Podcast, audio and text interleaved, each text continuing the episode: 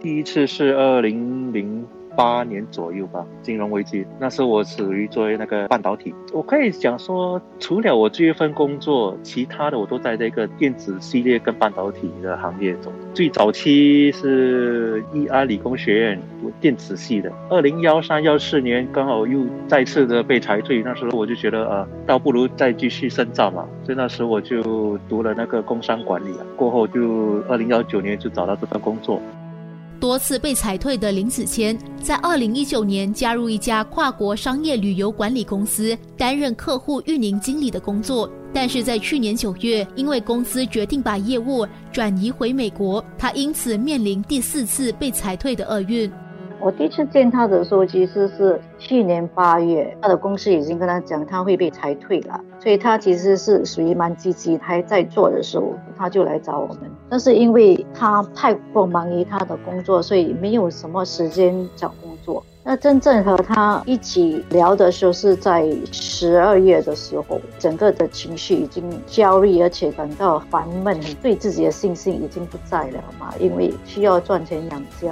所以那时候就感觉到，哎，不是很理想，所以就介绍他去我们的一对一辅导了。那他也是很乐意的接受，所以他就开始这个辅导。呃，辅导员就是要让他有抒发情绪的一个空间。那重要是这个辅导也是能够让他了解，他有些的心态是从他年纪小的时候慢慢累积在他这个阶段，至少能够了解怎样去解压，在接下来的道路怎样去掌控他个人的一个情绪，不要让这个情绪影响到他的求职的一个过程。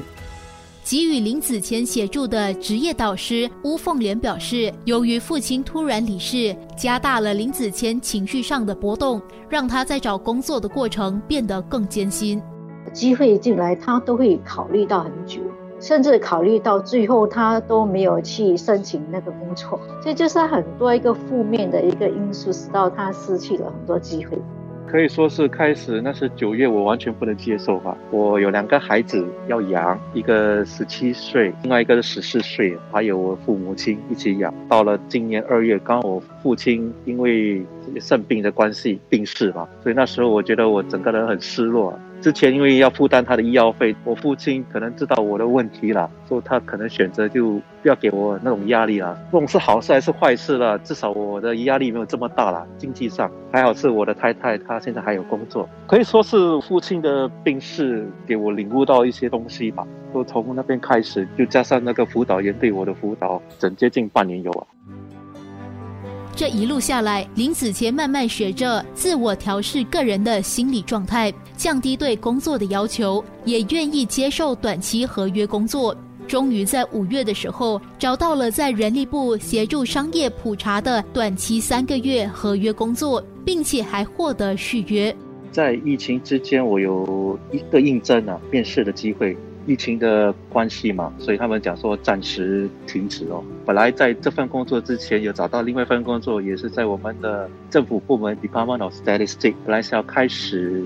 接受训练跟开始工作，不过因为疫情期间也是暂停了。这个疫情我不知道会维持多久嘛。如果当然暂时会有工作，我会继续的做。薪水方面当然是不可以像我之前的工作比较嘛，没得比的。不过现在有了份工作，我就挺开心啊，至少每天不担心那个三餐了，以这样的心态去对待。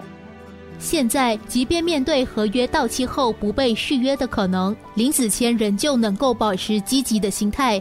希望企业和雇主更愿意给予中年求职者机会，哪怕不是全职的工作，他也认为值得尝试。我会感受到这样的压力啦。希望公司会以不一样的心态来接受我们啊。我们的年纪方面，我们可能可以给公司带来更多的不一样的机会嘛，可以利用到我们的经验。最重要就是老板给我这个机会嘛，不知道接下来会什么情况嘛。所以所谓的走一步算一步，即使你找到一个所谓我们所说的永久 permanent 的工作，就像二零幺九年我找到的，我一月开始做工，这里到了。九月期间，我也是面对一样的问题，所以我是以另外一个心态去接受嘛。虽然是暂时性的工作，不如果继续做下去啊，可能我的表现好，那我的老板赏识我，可以有更好的机会，你不知道对不对？一切的危机也可能是转机。无论处于哪个年龄层的求职者，勇于尝试，才能为自己开拓更多的可能性。明天，让两位毕业生谈谈，在这个疫情期间，他们又是如何为自己的事业道路做出选择。生活加热点。